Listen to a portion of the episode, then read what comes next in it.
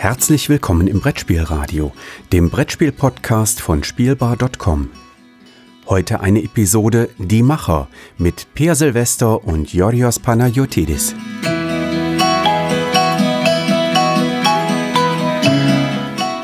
Hallo und herzlich willkommen zu einer neuen Folge von Die Macher. Der Podcast, in dem ein alter Hase und ein altkluger Nerd versuchen, Spiele zu schaffen oder zu machen. Mit dabei meine Wenigkeit, äh, Jodros Banagiotis, mit einem Spielekonzept, welches so unausgereift ist, äh, dass man es eigentlich wieder zurückschicken sollte. Und wie immer der Mann, der mehr Spiele gemacht hat, als ich an einer Hand abzählen kann, weil ich sie auch nicht alle namentlich kenne. Per Silvester. Hallo Per. Hallo, aber es würde ich freuen zu hören, dass ich sie auch nicht in einer Hand abspielen kann, weil es äh, mittlerweile doch über fünf sind. Ach sogar über zehn. Uh, Im zweistelligen Bereich schon. Hoi, hoi, hoi. Ja, ja. Genau, wir haben mittlerweile die äh, dritte Folge? Die dritte Folge, das ist die dritte Folge. Hm, beeindruckend. Äh, einige von uns sind mit Riesenschritten vorangekommen. Andere von uns haben mehrere Blätter vollgekritzelt mit Notizen, äh, Zeichnungen und mindestens einem Kraftausdruck. Äh, wollen wir mal die Zuhörer wissen lassen, wie wir vorangekommen sind? Das ist gut, vor allem, weil du auch von andere sprichst, also als wären, wir zu viert. Ja, ja. Was wir nicht sind. Wir sind Nee, nur nee. zu zweit. Genau. Da, also außer man zählt unsere Spiele mit. Ach so, ja, das habe ich ja schon oft gehört, dass, dass, dass Designer ihre Spiele oft irgendwie wie ihre, als Art ihre, wie ihre Kinder oder Babys ver verstehen und äh, keine Favoriten äh, wählen können. Das glaube ich ehrlich gesagt alles nicht. Ist auch nicht so. Eben meine ich doch. also ich zumindest nicht.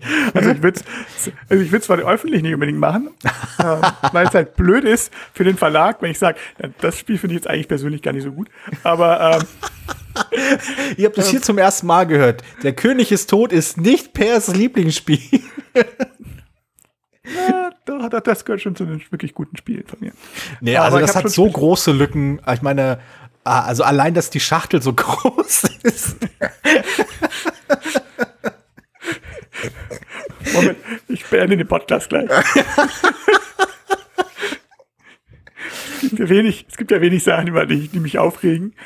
ähm, aber das, dieses, das ist einfach so Quatsch. Krass. Ja, ja. Also vor allen Dingen, wenn man so diese riesige Schachtel, dieser un, also unglaublich gigantische Schachtel und dann so, naja, es ist gut, es gibt einfach, ich kann verstehen, wenn man das Inlay rausnimmt, Ausrufezeichen, ähm, dass tatsächlich nicht mehr so viel drin ist, ist okay und ich kann verstehen, meines, wenn man mehr Geld ausgegeben hätte für eine kleinere Schachtel, für einen mehrfach geschalteten Plan oder einen kleineren Spielplan gehabt hätte, kann man es natürlich klein machen. König von Siam ist kleineren Schachtel, kann ich nachvollziehen.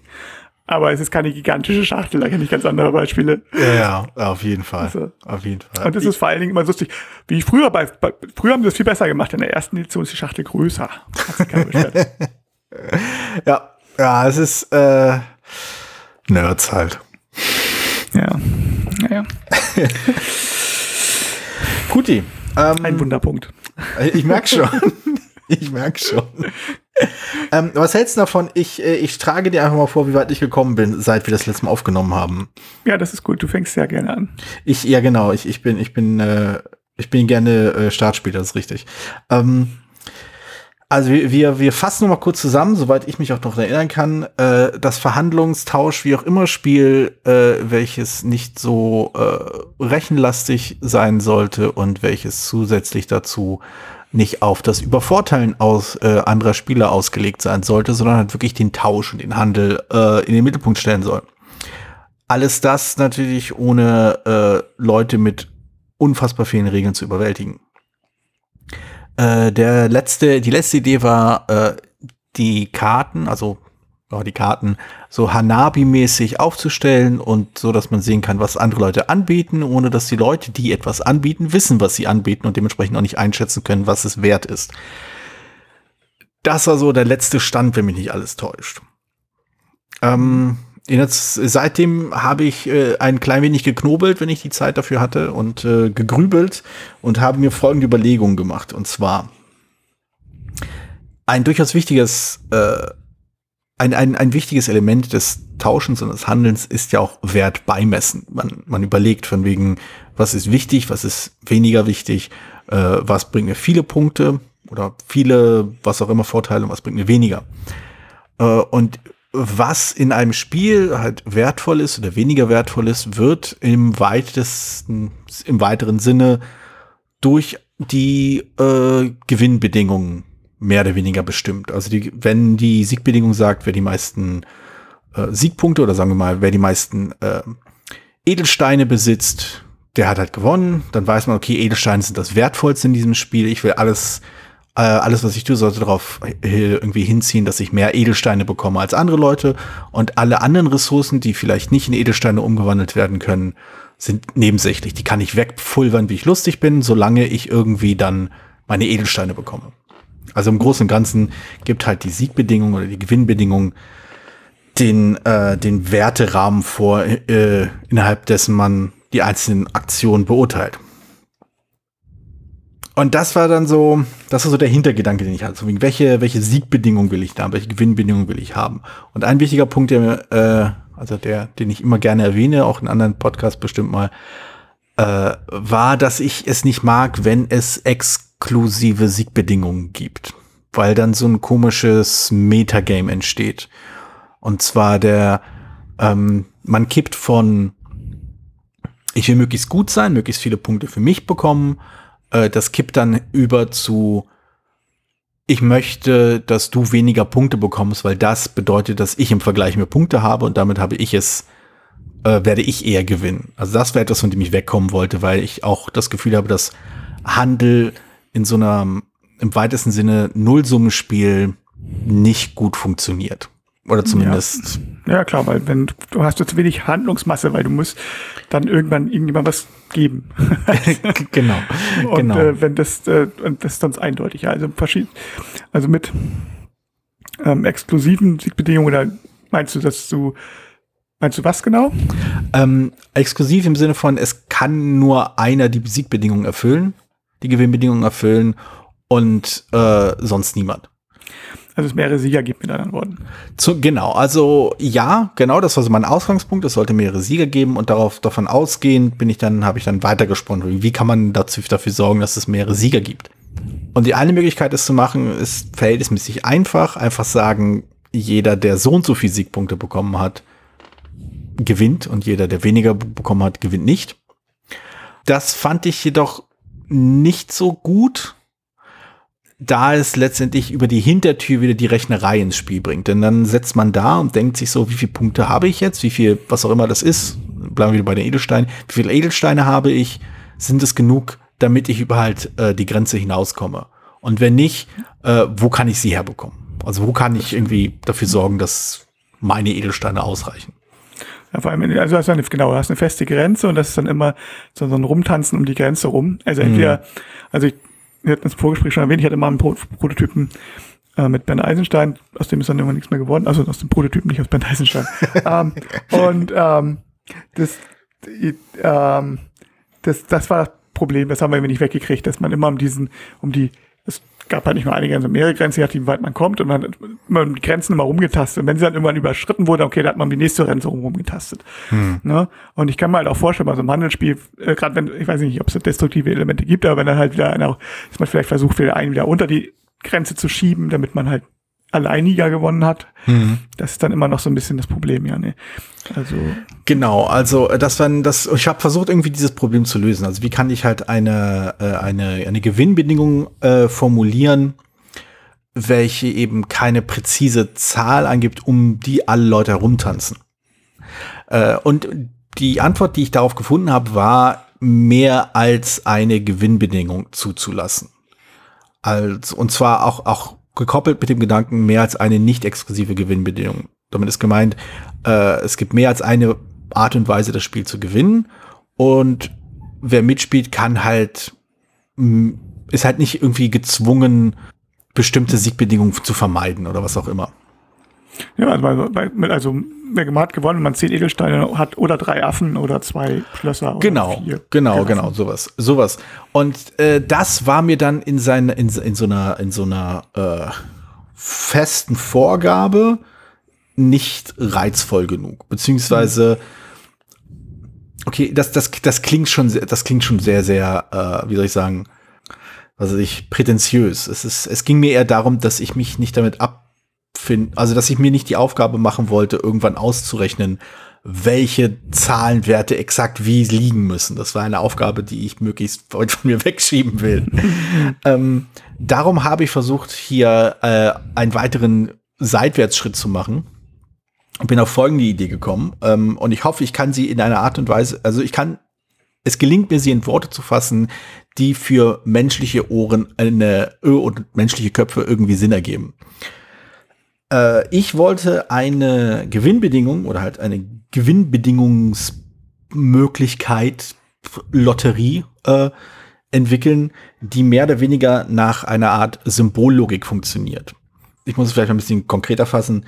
Ich meine damit äh, verschiedene Bedingungen, unabhängig voneinander, die irgendwas benennen. Von wegen, ähm, die Siegbedingung, eine Siegbedingung könnte, könnte lauten, du hast die meisten Edelsteine. Die andere Siegbedingung könnte lauten, du hast die wenigsten äh, Haustiere. Die nächste Siegbedingung könnte lauten, du hast exakt so viele äh, Einkaufswagen. Und die letzte mhm. Bedingung, du hast überhaupt keine sowieso Dinge, Kisten, was auch immer. Man merkt schon, dass systematisch schon alles durchexerziert hier. Ihr habt genaue Vorstellungen, worum es gehen wird in dem Spiel also diese, diese Variabilität wollte ich ja drin haben, so, so ein bisschen wie so eine, so, so eine, so ein einarmiger Bandit, wenn du, wenn du das Bild so vor, vor Augen hast. Du hast da so verschiedene Dreh, äh, äh, so, so, so Drehräder und je nachdem, was auftaucht, hast du halt eine andere Siegbedingung. Und das ist jetzt der Punkt, an dem ich nicht mehr richtig weitergekommen bin, weil ich nicht ganz weiß, äh, wie ich diese, ich habe sie Symbollogik genannt, oder Formallogik oder was auch immer. Nee, Formallogik habe ich hier geschrieben. Ähm, diese Aussagen, wie ich die quasi äh, im Spiel bestimme oder festlege. Mhm. Ja. Mhm. Also, sie also, sollen halt nicht irgendwie abgedruckt sein, von wegen zieh eine Karte, es ist jetzt das, das, das, das und das, sondern ich wollte das halt quasi dynamisch, halborganisch im Spiel entstehen lassen. Also quasi durch andere, durch andere Aktionen mhm, genau. entsteht, bildet sich so langsam, bilden sich so mehrere Möglichkeiten raus, die, die es sein können. Genau, genau. Also du spielst halt quasi vor dich hin. Das ist ja, äh, das ist vielleicht auch an, an, dieses, an das Problem aus, aus der letzten Folge gekoppelt, von wegen, wie bringt man Spiele dazu, tauschen zu wollen? Und das, meine Überlegung war halt eben, ich koppel das an das Generieren von Gewinnbedingungen. Also wenn du halt eine bestimmte Anzahl an Täuschen gemacht, Täuschen? Nee, Tausch, Tauschaktionen? Tauschata. Mhm. Äh, an, wenn, wenn, du oft genug gehandelt hast, äh, schaltest du quasi die nächste Stufe, äh, die nächste Variable der Gewinnbedingung frei. Und damit eröffnest du nicht nur dir selbst mehr Möglichkeiten, das Spiel zu gewinnen, sondern auch mehr Spielern die Möglichkeit, das Spiel zu gewinnen. Na gut, ich meine, ich bin da, also, also das ist jetzt mal so ein Problem, wo ich muss mal ganz gut ist, wenn man ein Thema hat, auf das man so ein bisschen zurückgreifen kann. Hm. Aber ähm, das, das hilft dir jetzt nicht. Äh, was, kann man so was sehen. Mir spontan, ja klar, also ich kann natürlich jetzt auch nur so Ideen in den Raum werfen. Ja, ja ne? klar. Ne? Was, was mir jetzt so spontan in den Einkommen wäre, so ein Mechanismus, ähm, vielleicht ein bisschen an Niet erinnernd. Mhm. Also, dass die Aktion, also das ist vielleicht, weiß nicht, je nachdem, wie viele alternative Siegbedingungen du haben möchtest. Ja. Sagen wir mal, mal drei, ne? Habe ich schon mal, hab ich schon mal gesagt, drei ist eine gute Zahl äh, in der Spiel, im Spieldesign. Ähm, drei Siegbedingungen meinetwegen liegen so rum und da liegen, das ist so aufgebaut, so ein Baukastenprinzip. Ne? Mhm. Am meisten, also so wie man es so kennt. Wer am meisten von hm hat, gewinnt, verliert. Keine Ahnung. Mhm. so, ne? Vielleicht kann man am meisten oder am wenigsten von dem oder von dem. Ja vielleicht muss man es auch vereinfachen, vielleicht muss man es auch noch komplizierter machen, weiß ich nicht genau, hängt vom Spiel ab, hängt, muss man ausprobieren. Und wenn eine bestimmte Aktion, eine von den Aktionen, die du machen kannst, ist ähm, halt, also da liegt vier, Auto, vier, also meinetwegen zweimal meisten und zweimal wenigsten und dann liegt da meinetwegen Haustiere, Geld, was auch immer.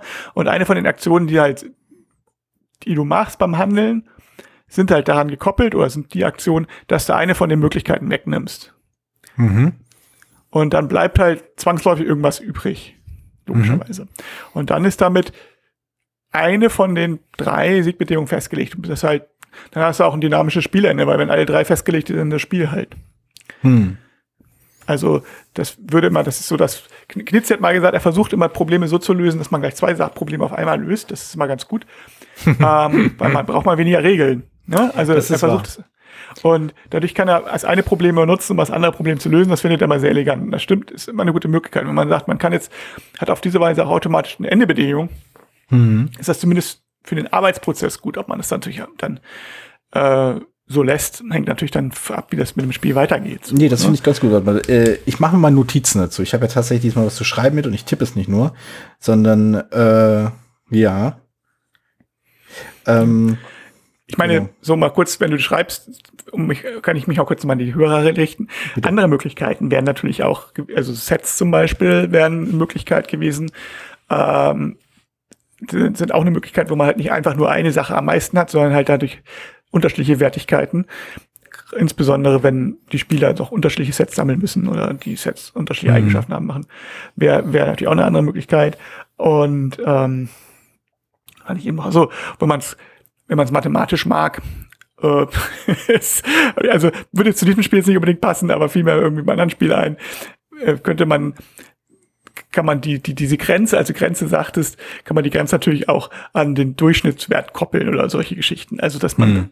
ähm, muss man natürlich ein bisschen eleganter machen, aber dass es sozusagen auch dynamisch ist, dann kann man das auch nicht ausrechnen, weil man nicht, gerade wenn man da geheim, wenn irgendeine Option nicht ganz offensichtlich ist. Aber jetzt gerade für dieses Spiel würde ich tatsächlich also spontan dieses, diese, diese Möglichkeit, ähm, ja, aus Niet, sage ich mal, nutzen. Ich hatte es auch schon mal, also steht, steht in meiner Liste von Mechanismen, ähm, wenn äh, Jürgen das hält, ist es so ein bisschen die Methode, wie Jürgen hört man nicht. Jürgen hat immer das Spiel vor dem Spiel, mit dem er die Spieler auswählt. Und im Prinzip ist das so ähnlich als Mechanismus, um die Siegbedingungen auszuwählen. Ehrlich gesagt, äh, wo, wo du gerade äh, das mit dem Thema gesagt hast und nochmal erwähnt hast, dass das ein guter Moment wäre, sich ein Thema einfallen zu lassen. Mir ist in dem Moment eine Filmszene eingefallen und ich glaube, die werde ich jetzt irgendwie vor, vorläufig so als thematische Grundlage nutzen. Äh, Genau, äh, der Film, ähm, der Michael J. Fox Film Ein Concierge zum Verlieben. Ich habe gerade mhm. nachgeschaut, auf Englisch heißt der For Love or Money.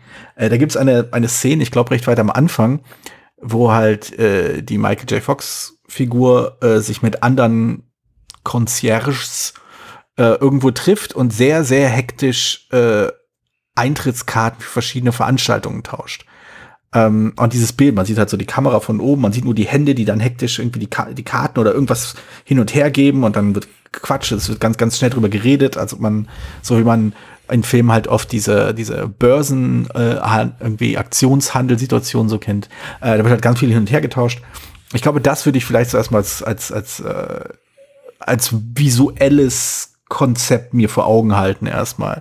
So ein Haufen äh, Concierges, die halt Tickets für ihre, äh, für ihre Gäste holen wollen. Und damit habe ich dann auch gleich das nächste Problem gelöst, das, was in meinem Kopf so rumschwirrte.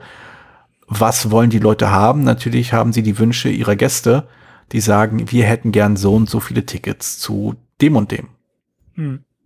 Du hast recht, das funktioniert ganz gut, wenn man irgendein Thema raufklatscht, dann kann man wenigstens irgendwie den Fokus setzen und dann funktioniert mehr.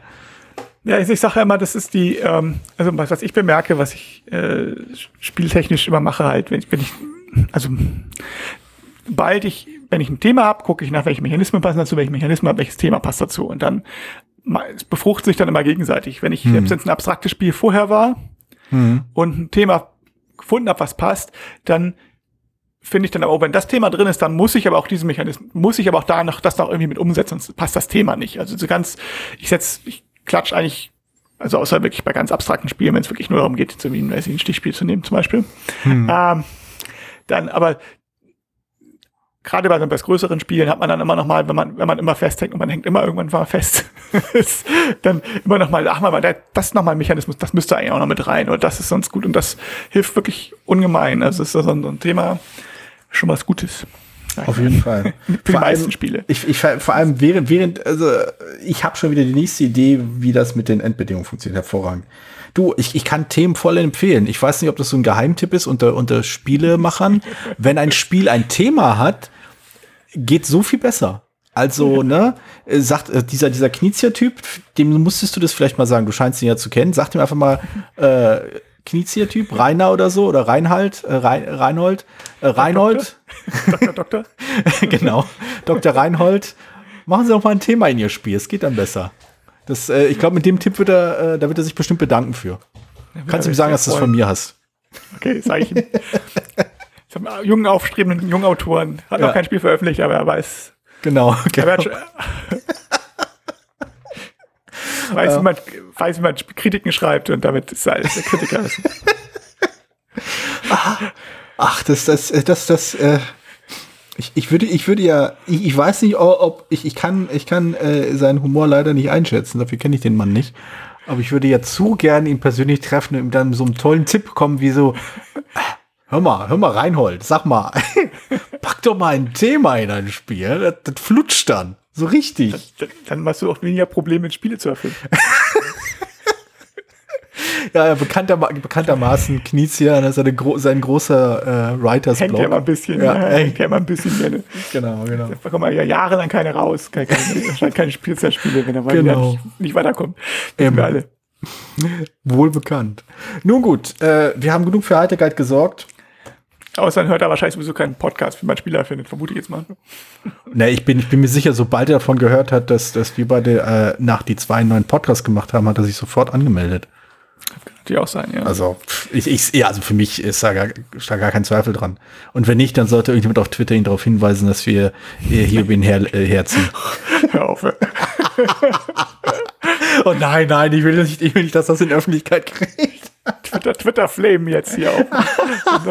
Wie heißt das? Nicht, ist ja kein, kein, kein Shitstorm, sondern war der Twitter Storm jetzt. Oh Hervorragend. Das Hervorragend. Sehr gut. Gut, ich habe meine Notizen. Ich weiß schon mal, was ich die nächsten, äh, also bis zur nächsten Aufnahme mir versuchen werde zusammenzureiben. Ich befürchte, ich werde auch äh, nicht umhin kommen, das zu tun, was du schon gemacht hast, und zwar einen, einen spielbaren Prototypen zusammen, äh, Prototypen zusammenschustern.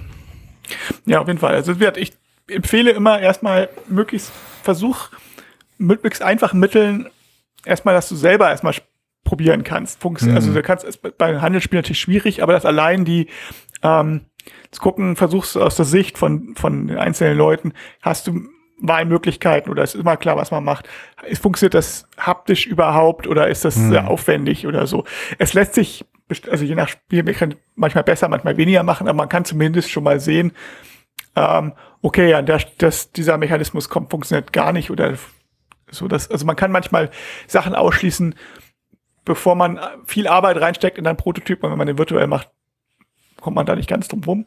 Ähm, und um dann festzustellen, dass das eigentlich jeder immer dasselbe macht oder das ist, also ich, ich erinnere mich noch, ähm, also an einige Prototypen, aber einen ganz besonders in der Spielwiese wirklich super gestaltet war, also mit ganz grafisch wirklich, also der, der, der Spieler, der, der Autor war auch Grafiker irgendwie und hat mit sehr viel Mühe wirklich tolle Bilder gemalt für dieser, für sein Ding, also es ist wirklich super, sah professionell, höchst höchst professionell aus. Und wir haben angefangen zu spielen und haben festgestellt, nach zwei Zügen, wir machen alle dasselbe. Es gibt keinen Grund, irgendwas anderes zu tun. Und, und das Spiel ist stinklangweilig und funktioniert nicht. Und war auch kein leichter Fix drin oder so. Also dann so, hm, da musste man nochmal rüber. Und das, was kann man vermeiden, wenn man es selber gegen sich selbst einmal kurz ausprobiert, soweit es geht. Ja. Und ähm, je, ja, also beim Handlungsspiel geht's halt nicht. Bei je abstrakter ein Spiel ist und je weniger geheime Informationen ein Spiel hat, desto einfacher geht es halt. Je mehr geheime Informationen es gibt, desto halt desto schwieriger ist es. Ja. Aber gut. Oder gleichzeitig Spiele kann man natürlich auch etwas schlecht alleine machen, wenn man. Es ist, äh, ist eine Herausforderung. also so. Und aber mal auch da. Naja. So, naja, ich habe ähm, als erstes, na, hab ich, also ich habe mittlerweile auch einen Namen für das Spiel. Also ich hab, Och, Angeber. Ich, Ähm. ich habe heute erst ein Thema gefunden und du hast schon einen Namen. Ja, Name ist nicht das Thema. Ist halt, ist halt, ist ja ein Kartenspiel, ne? Das ist jetzt das Thema nicht, nicht ganz zu entscheiden. Und ich habe es, aber ich möchte nicht immer von meinem Kartenspiel reden, sondern deswegen habe ich jetzt muss habe ich meinen Namen genannt, ich habe das Thema als na, als Thema, also in diesem Fall aufgesetztes Thema, Schrägstrich, Name habe ich halt Mata Hari genommen, Hervorragend. Weil das ein schön Name ist, den man schön aussprechen kann, der gut klingt und für die Leute, einige Leute, also einige Leute können damit was anfangen. Ja, ja, Das- Ähm, Und äh, wer, wer das weiß, also Matahari ist ja eine, also beziehungsweise eigentlich ist eine exotische Tänzerin und die hat sowohl für die Deutschen als auch die Französischen spioniert, wobei man vermutet, also sie, es, es, die Legende ist größer als ihr wirklich, was sie wirklich gemacht hat. Also man vermutet, ich habe eben noch mal ein bisschen recherchiert oder und es ist wohl so, dass sie ähm, am Ende ihrer Karriere versuchte halt damit irgendwie noch mal Geld zu machen. Hm. Und ähm, aber hatte eigentlich gar keinen Zugriff auf, also unter ihren Kunden hm. waren jetzt keine hochrangigen Militärleute oder politische Leute oder so. Also sie hatte gar keinen Zugang zu Informationen von hm. beider Seiten. Sie wurde dann ähm, in Frankreich wegen Spionage hingerichtet. Aber, mhm. so, aber Legende war halt tatsächlich, dass sie diese geniale Doppelagentin war, die sie wahrscheinlich gar nicht war. Aber hat sie selber, glaube ich, auch mit dran gestrickt.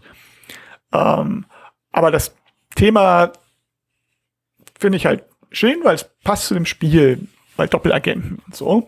Zur Erinnerung, es war ein Stichspiel, ein Kartenspiel und äh, mit dem Trick, dass man dass es quasi zwei Teams gibt. Ein Team versucht, bestimmte Karten zu sammeln. Mhm.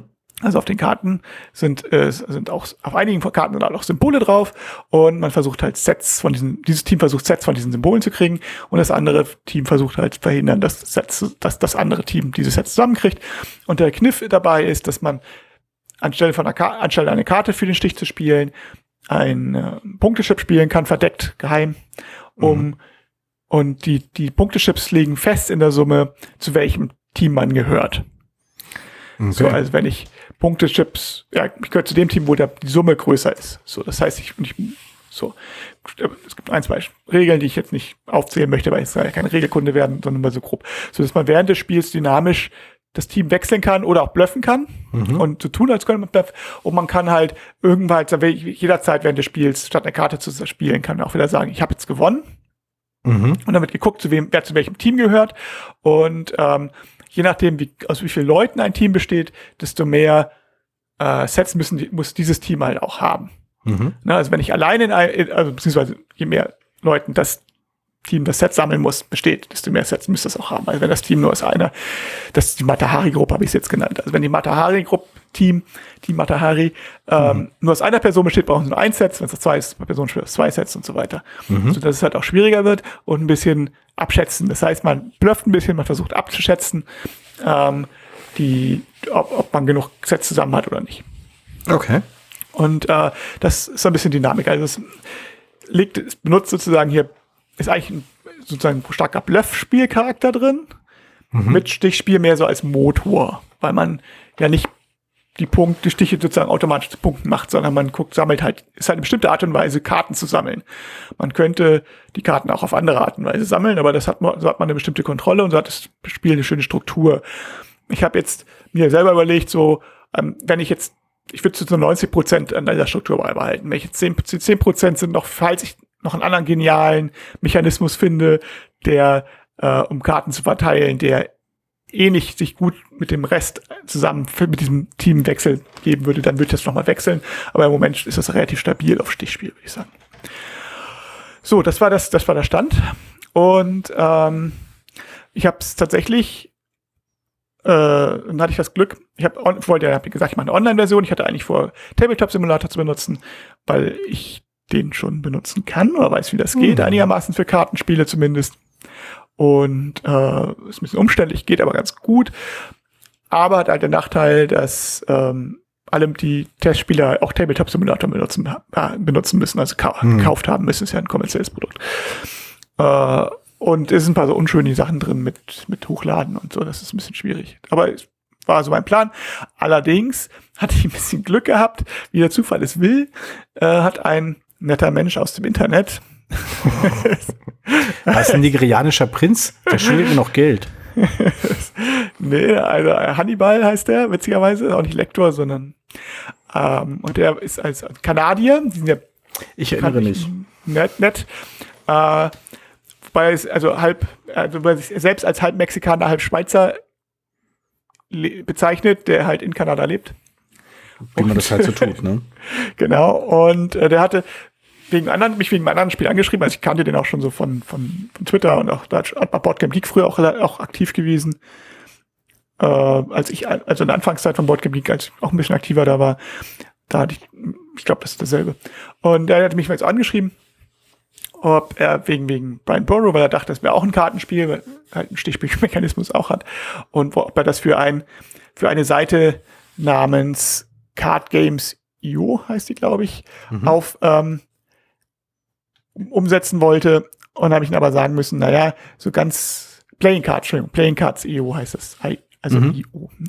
Und ähm, habe ich ihm gesagt, das ist ein Kartenspiel. Brian Bowl ist jetzt eigentlich ein thematisches Eurogame und ähm, als Beispielspielmechanismus, aber eigentlich ist es ein, hat es ein richtiges Spielbrett und es ist ein wirklich ein, ja. ja, so. Und, und äh, da meinte er, ach so, das ist ja schade, aber macht nichts. Und äh, übrigens, das ist total einfach, damit Kartenspiele zu machen. Wenn er mal Prototypen für mich machen, umsetzen kann, dann macht er das mal gerne. Und dann zeigt er mir auch, wie das geht. Ja, und dann habe ich gesagt, dann habe ich jetzt die Chance natürlich genutzt und gesagt, es gibt die Möglichkeit. Und dann hat er mir ein hm äh, das Ding programmiert. Sehr cool. Und äh, insofern konnte ich das Test spielen und ähm, wir haben uns dann im, im, halt im Discord auch verabredet und ich habe das dann mit Tobi vom Meeplecast, Hesi, also Failsafe und 00 oder OO, ich weiß gar nicht, 00 Bex oder O-Bex. Oh, äh, Bex. Das, das klingt wie, das klingt wie so, so ein Ausruf von wegen, wenn man sieht, wie etwas total Dramatisches passiert, dann so, oh, Becks. Das ist jetzt mein neuer Ausruf, wenn, wenn mir irgendwie etwas so aussieht, als ob es gleich irgendwie den Tisch runterfällt. Ich darf ja, Nähe, ich darf ja äh, irgendwie um meine Kinder herum nicht so rumfluchen, von daher, oh, Becks. Naja, jedenfalls ähm, hat mir das, haben wir äh, haben wir das dann gespielt. Und kam, glücklicherweise kann man sagen, ja, also es funktioniert auf jeden Fall schon mal. Ja, das ist gut. Und es hat, also ich hatte erst gedacht, so, naja, plane ich jetzt erstmal ähm, vielleicht so eine Partie ein. Also ein, zwei Runden würde ich halt schon gerne spielen. Wir haben tatsächlich vier Runden gespielt. Also okay. mehr als geplant. Also es hat wohl auch genug Spaß gemacht, dass sie gerne dabei geblieben sind. Die haben auch gesagt, dass ihnen das Spaß macht. Das heißt nicht, dass es super funktioniert hat. Also, dass es nicht super gut funktioniert hat. Es waren noch ein paar Sachen, wo man gemerkt hat, es gibt noch ein paar Bedarfs. Und jetzt, wenn ich es jetzt in einer echten Runde, also wenn ich jetzt zusammen mit meinem Prototypen gespielt hätte, hätte ich einfach gesagt, nach zwei Runden, okay, ich nehme ein paar Karten raus, ich streiche ein paar Symbole durch, mal andere Symbole rein und dann spielen wir nochmal zwei Dinge. Das ging hier jetzt halt nicht. Was der hm. Nachteil von so einem Symbol ist. So, ne? Äh, das heißt, ich hatte, äh, wir haben uns danach noch ein bisschen unterhalten und so und ich habe jetzt, danach habe ich ähm, mir nochmal mal, hab ich noch mal umgebracht. Es waren halt ein bisschen zu viele Karten, also es war zu viel Leerrunden, wo nichts passiert ist. Mhm. Und äh, dadurch ist es, ja, da machen dann ein bisschen alle dasselbe, weil dann alle, wenn es um nichts geht, dann sp spielen ja erstmal ihre Karten, ihre Chips, also ihre Teamchips. Mhm. Man kann halt auch Teamchip umdrehen und gucken, was die anderen gespielt haben. Mhm. Und äh, das machen am Anfang alle dann so. Und dann ist es ein bisschen langweilig. Und wenn es gleich aber die ganze Zeit schon mal um was geht, dann ist die, die glaube ich, glaube ich, ist die, es ist halt ein bisschen kniffliger. Außerdem festgestellt, dass äh, die Joker-Symbole zu stark sind und dass das wird jetzt in allen Runden hat das Matahari-Team gewonnen. Eigentlich immer, also zweimal knapp. So mit mhm. einer Karte, die, die noch auf der Hand war. So, also, und wenn man so, musste also ein, zwei Regelanpassungen haben, hab, hab ich, müsste man auch machen. Und ich habe die Karten ein bisschen angepasst, die Symbole ein bisschen angepasst. Jetzt müsste es eigentlich gehen. Aber jetzt müsste es halt nochmal spielen. Das, ähm, jetzt war mhm. ich demnächst im Urlaub. Und äh, das heißt, vorher wird das nichts. Aber wenn ich aus dem Urlaub komme, werde ich sicherlich nochmal die Testrunde online machen. Mhm. Äh, bisschen blöde war, irgendwie hatte ich nicht den, den Tisch gesaved. Das heißt, ich hatte, muss, musste halt nochmal den Hannibal bitten. Er hat mir das auch gezeigt, aber die Verbindung war sehr schlecht. Ich weiß, habe ich das nicht alles mitgekriegt. Also er hat mir dann einen neuen, neuen Tisch gemacht, allerdings mit Symbolen, die nicht ganz so schick unter, nicht ganz so gut zu unterscheiden sind, dann muss ich nochmal ran, mm, okay. wenn ich es bis dahin schaffe. Aber wenn es nicht klappt, dann halt nicht. Ist aber jetzt auch nicht ganz so schön schlimm. Ähm, also das würde ich auf jeden Fall nochmal machen. So, also das, aber ich würde sagen, generell bin ich schon sehr zufrieden mit dem Spiel. Äh, wenn das jetzt diese Änderungen schon mal gut gehen, das würde schon gut gehen, dann, dann kann ich, das wäre cool. Und hm. dann kann ich mir auch vorstellen, dass das dann hoffentlich auch mal dann richtig zu spielen, also vor Ort, mal zu dritt oder zu fünf zu testen. Weil ich will jetzt nicht drei verschiedene Tische ausbauen mit vier verschiedenen Spielerzahlen. Hm. Und äh, ich, man kann die zwar umprogrammieren und so, aber das ist dann recht aufwendig. So, also ich müsste dann Äh, also ich glaube, das ist wirklich einfacher, wenn ich das mal in echt ausprobiere, wie es mit anderen Spielerzahlen ist. Ich bin, ich bin da neugierig. Ähm, ich weiß, dass wir das letzte Mal so, das hast du so quasi so, äh, so flapsig hin, hingesagt äh, mit den Zahlen, aber ich bin, mich interessiert es schon, äh, wonach gehst du denn, was so die Zahl von Karten und Symbolen und so angeht? Ist das eher so, so ein Bauchgefühl wegen, oh, das war zu viel, jetzt justiere ich nach unten, oh, das war zu wenig, jetzt justiere ich nach oben? Oder überschlägst du da irgendwie Zahlen und, und äh, Größen, also halt, äh, ja, was ich, Zahlenbereiche und Wahrscheinlichkeiten? Ja, beides so ein bisschen. Also äh, wichtig, wichtigste Sache ist, ähm, ähm, das hatte ich ja eben schon gesagt, so schnell wie möglich versuchen, irgendwas Handliches zu haben, was du spielen, probieren kannst. Dann musst du halt mhm. die Entscheidung irgendwann treffen. Und da ist es prinzipiell gut, wenn man, also was die reine Anzahl trifft, wenn man ein paar zu viel hat, weil da kann man welche rausnehmen. Wenn ich, wenn ich zu wenig habe, muss ich erstmal welche nachbasteln. So, und das ist rein praktisch so. Ähm, mhm. Und deswegen nehme ich halt gerne auch, dass ich dann die, wenn jetzt nicht, ja, also probiere ich erstmal das die Zahlen zu gut zu ermitteln. Aber ja, ähm, also ein Hinweis zum Beispiel ist tatsächlich, äh, ich versuche schon die Seiten, also neu, ich habe Kartenspielgröße, weil ich die halt auf mein, bei meinem Prototypen halt die normale Karten überklebe. Das heißt, ich versuche schon so zu nutzen, dass ich die neuen Karten gehen auf eine DIN A4-Seite rauf, mhm. dass ich die dann auch ausnutze, also dass ich irgendwie insgesamt Vielfaches von neuen Karten habe.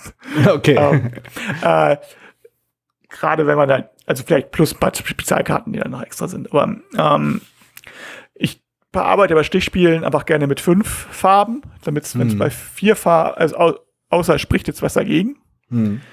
Ähm, weil vier Farben halt normales Stichspiel ist und ähm, das klingt jetzt ein bisschen blöd, aber tatsächlich Verlage mögen es nicht so, wenn man das Spiel sich nachbauen kann mit einem normalen, mit einem normalen Skatblatt. Ja. Und deswegen nehme ich aber fünf Farben, dann habe ich das Problem nicht. Außer dann ist das die Farben nicht ganz lang. Und da muss man halt überlegen, sind die Farben lang, sind die Farben kurz? Was möchte ich mehr haben? Möchte ich mehr, dass es mehr Fehlfarben gibt? Möchte ich mehr haben, dass es lange Farben gibt, mehr länger die Farben? Du, du musst für mich als jemanden, der äh, Stichspiel weit, weit, weit nach seiner Studentenzahl, äh, Studentenzeit irgendwie kennengelernt hat, vielleicht noch ein bisschen ausbauen, was das bedeutet. Ähm, also Fehlfarben heißt, dass wenn, wenn du bedienen musst, aber keine Farbe hast. Mhm. Ne? So, je länger die, je weniger Farben du hast, desto wenig, kleiner ist die Chance. Mhm. Logischerweise. Ja, ne? also, und dann hängt das davon ab, ähm, sind Fehlfarben in dem Spiel was Gutes oder was Schlechtes? Machen Fehlfarben das Spiel eher interessanter oder nicht interessanter? Was, wie habe ich das, wie stelle ich mir das vor? Ich meine, es hilft natürlich, wenn man dann eine Stichspielerfahrung hat. Hm, Logischerweise, wenn man einen Stichspieler findet, ist logisch, das ist bei jedem Spiel so, wenn man die Erfahrung hat. Es kann immer ein bisschen das helfen, wenn man sagt, man kommt von ganz, ganz außen und sagt, ich habe einen ganz neuen Blick drauf, aber das ist so wie bei, bei allen erfindungskreativen Arbeiten neun von zehn Fällen ist es besser, wenn man, wenn man sich in dem Bereich, in dem man was Neues schafft, auch auskennt. Ja, das, ja? das müsstest du vielleicht ein paar Leuten bei Kickstarter erzählen. Ja.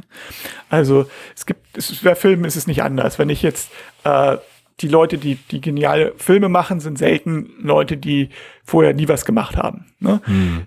Äh, es, so, also, aber klar, und das hilft, das heißt nicht, dass es nicht, Ausga nicht Ausnahmen gibt.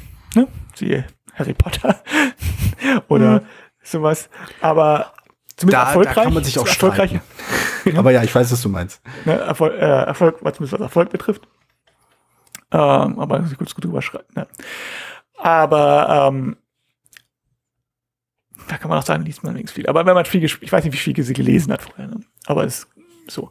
Aber wenn man ähm, sich in diesem Bereich wie Stichspielen auskennt, ist natürlich einfacher, dann natürlich schon ein bisschen zurück zu, solche Sachen zu machen. Also das ist halt einfacher. Sagen wir mal so, es ist, es ist, es hilft ein einfach. Also wenn man sich auf, auf ausgetretenen Faden bewegt, dann kann man halt schon eine ganze Menge Probleme vorhersehen oder man kann schon ein bisschen wissen, hm. worauf man achten muss. Und das gilt da auch, ne?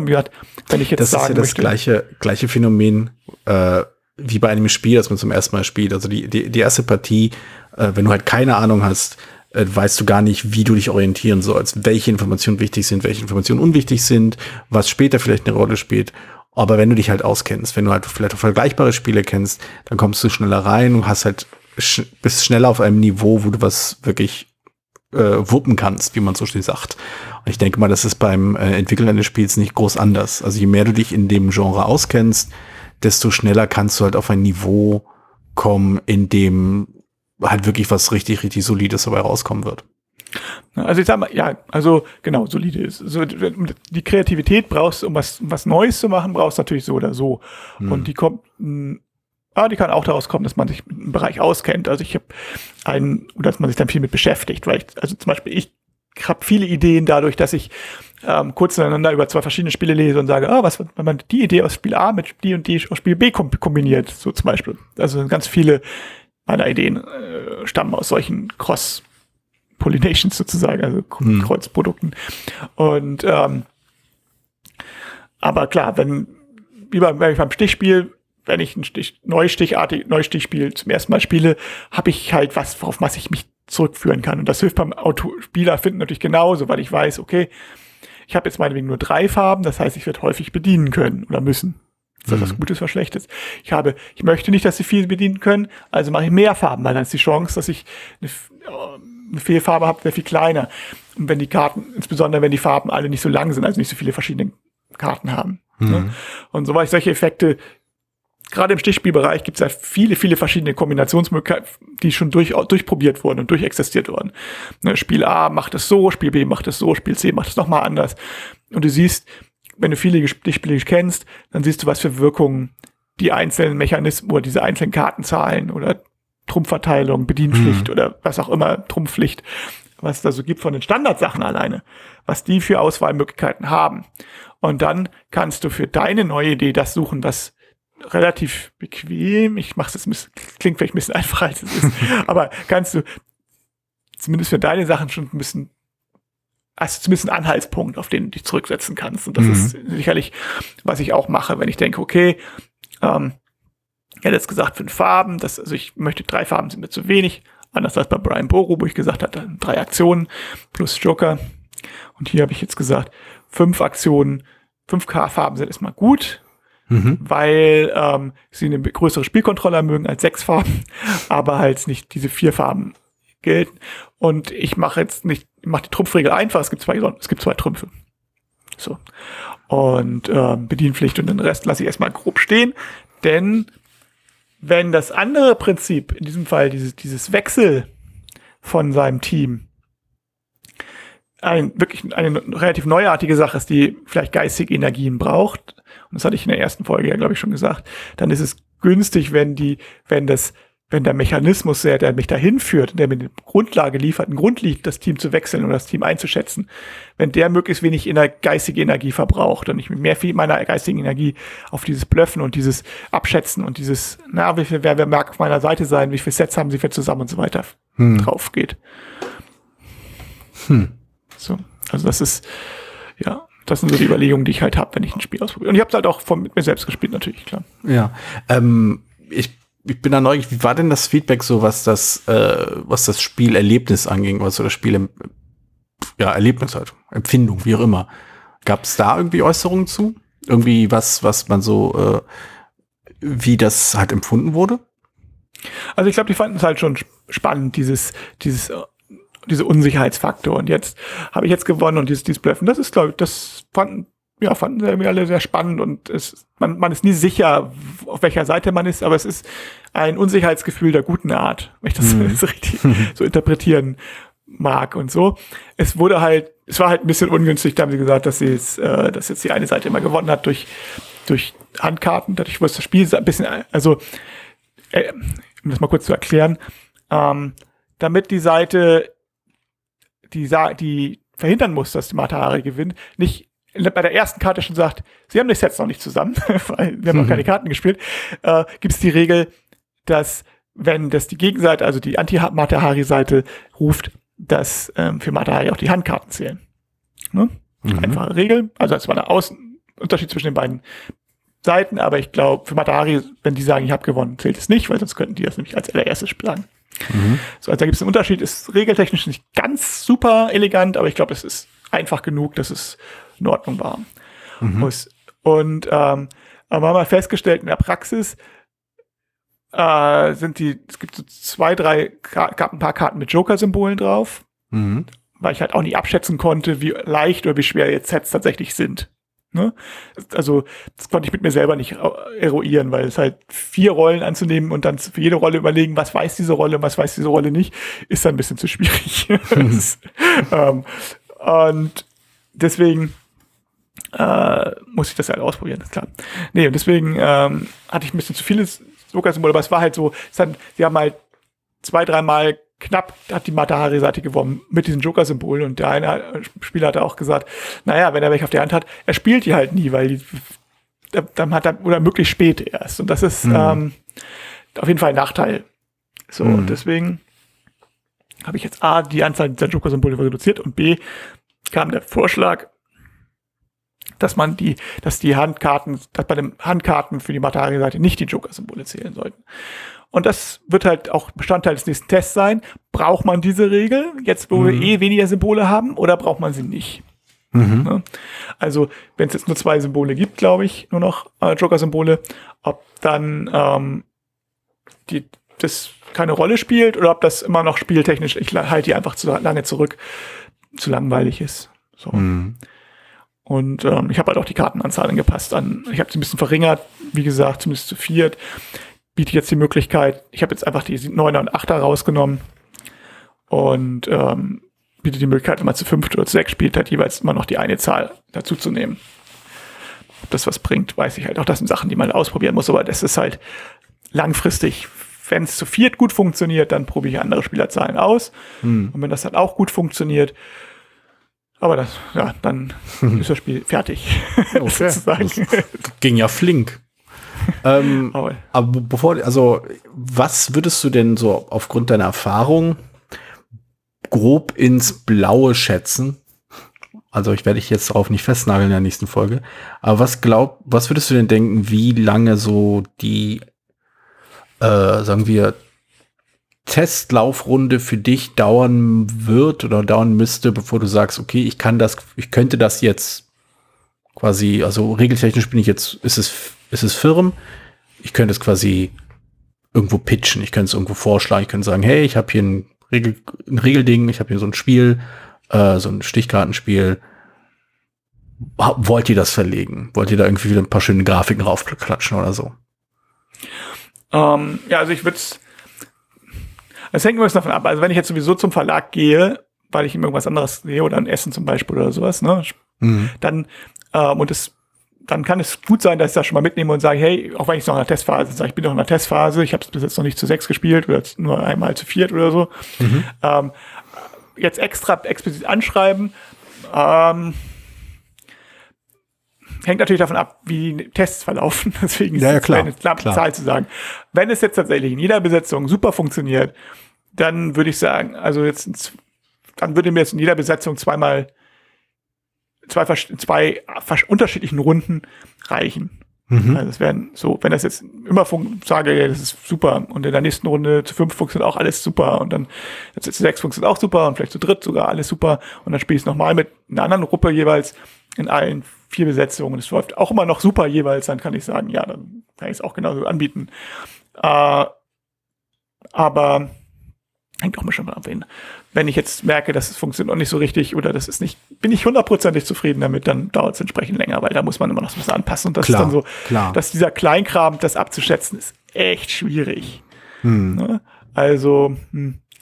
Ja, sicher, aber ich finde ganz, also das, das finde ich schon durchaus spannend. Also auch die, zum einen die Tatsache, dass du halt, dass, dass du halt sagen würdest, dass du es mit allen äh, äh Gruppengrößen, für die das gedacht ist, mindestens zweimal ausprobierst und mindestens zweimal in der äh, in der Regelfassung halt ne, funktionieren muss, also halt gut funktionieren muss. Äh, und würdest du dann sagen, dass das dann der Moment ist, wo ein tiefes Playtesting äh, in den Verantwortungsbereich der, des Verlages fallen würde? Oder, oder was, was ist da deine Erfahrung? Sind deine Verlage da eher, du hast es getestet, also machen wir jetzt äh, nur so ein bisschen hier äh, privat? Also es ist äh, schwierig, unterschiedlich. Also es ist jetzt deswegen auch, weil es halt so ein, weil es halt ein einfaches Kartenspiel ist, letztlich ein Stichspiel mhm. mit einem Mechanismus.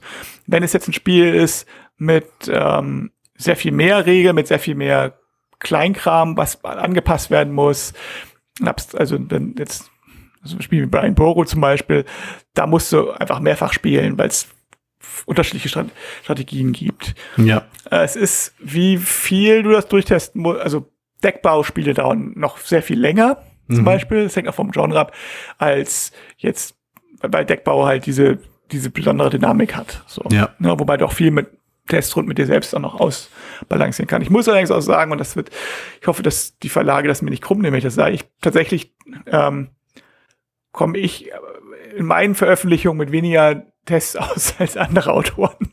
äh, was wird auch da liegt, dass bei mir nicht so, dass ich halt meine Spiele meistens ein bisschen klarer halte. Hm. Also ich nicht ab, nicht in allen Spielen. Also ich sag, äh, hier, ähm, wir sind das Volk zum Beispiel natürlich wirklich sehr viele Testrunden gebraucht Ja. und ähm, mit allen möglichen Regelfassungen und geguckt, wie das ist.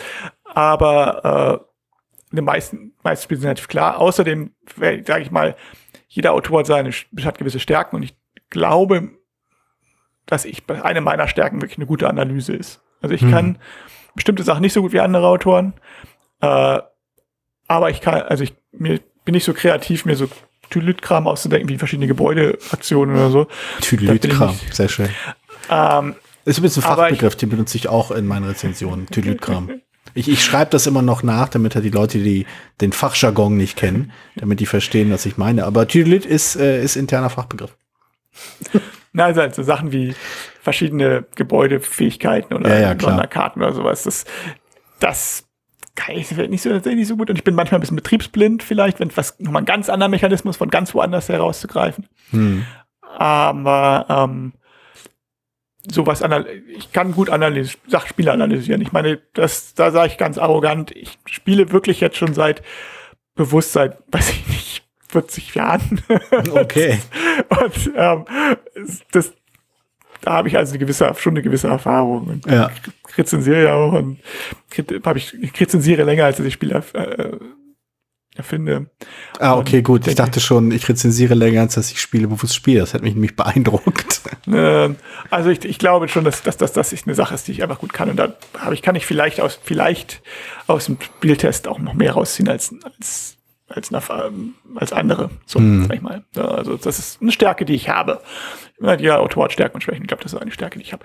Und ähm, das so zumindest ja, und dann, was die, wie die Verlage dazu stehen, ist natürlich immer ein bisschen auch eine Verlagsabhängigkeitsfrage. Und Hm. manche Verla die meisten Verlage wollen halt, also einige Verlage wollen halt einfach beim ersten Spiel gleich überzeugt werden, was verständlich ist, aber dieses, Ja, ähm, also ja, ja auf der anderen Seite, ähm, und andere Verlage sagen, ja, wie soll man sagen, sehen mehr das Potenzial von einem Spiel und sagen, okay, da, da müssen wir noch was rausholen, so. Hm.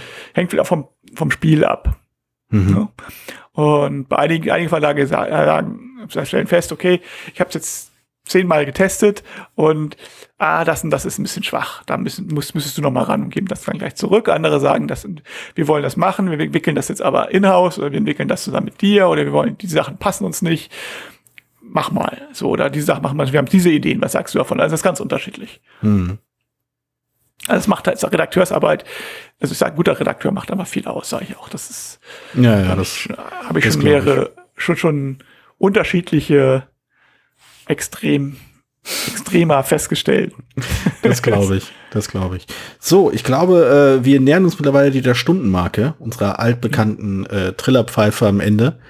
Ähm, falls du sonst nichts Wichtiges hast, ich, äh, Nö, ich also habe hier einen Haufen Notizen, die ich irgendwie bis zum nächsten Mal in äh, irgendwas Sinnvolles prügeln muss, aber ich fürchte ja, dass die nächste Folge auf deinen Schultern lastet, weil oh, ähm, danke, danke. Druck funktioniert immer. weil, weil äh, ich sage viel außer jetzt kommt bei mir die Playtest-Phase. Mhm. Das hängt davon ab, A, schaffe ich es, Spielrunden zusammenzukriegen in der Ur- im Urlaubszeit. und äh, aus, wenn es halt gut läuft, dann kann ich halt nicht viel sagen, außer es lief gut.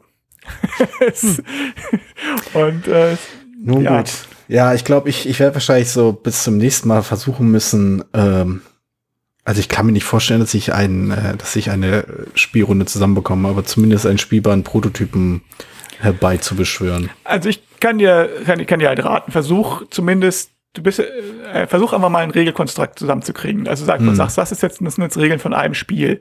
Mhm. Und dann kannst du das natürlich so, dann, dass du erstmal was hast, wo du dich festhalten kannst. Und dann kannst du natürlich beliebig dran rumbasteln.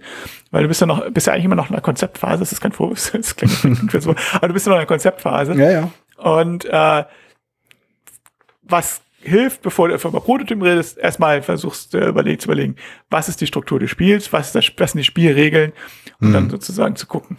Und wenn du merkst, dass, du hast noch zu wenig, dann musst du halt noch weiter zu arbeiten. Wenn du sagst, okay, eigentlich könnte ich jetzt schon was basteln, also was Regeln aufstellen, dann mach das. Weißt du was? Äh, ich, ich, habe, ich habe die brillante Idee. Äh, sollte das wirklich so laufen, wie du es äh, prognostiziert hast, äh, prognostiziert hast äh, mit deiner Runde, äh, und zwar möglicherweise findet eine Spielrunde statt, möglicherweise auch nicht, werde ich im Zweifelsfall einfach einen Monolog einsprechen, in dem ich das gesamte Regelwerk vorspreche. und du und du unterbrichst mich dann an den Stellen, wo vielleicht ein Tippfehler ist. Okay. Sehr gut. Vorragend. Gut, verbleiben wir jetzt auf diesem äh, ja, hoffnungsvollen Blick in die Zukunft und äh, schauen mal, was wir in einem Monat äh, in die Macher so geschafft haben. Alles klar. Okay, okay. bis dann. Bis dann. Tschüss. Vielen Dank, dass du diese Episode von Brettspielradio Die Macher gehört hast. Falls du dich mit uns austauschen möchtest, dann findest du uns auf Twitter. Peer unter König von Siam, Jorios unter Joe Dizzy. Außerdem gibt es eine tolle Community rund um das Beeple Brettspiel Blogger Netzwerk. Hier nutzen wir Discord für den Austausch mit Hörern, Lesern und Zuschauern. Falls du ebenfalls dazustoßen möchtest, klicke auf den Einladungslink in den Show Notes. Natürlich kannst du uns auch gerne Sprach- oder Textnachrichten zukommen lassen. Dazu erreichst du uns unter 01590 5511 223. Bis bald, wieder hier bei Brettspielradio Die Macher.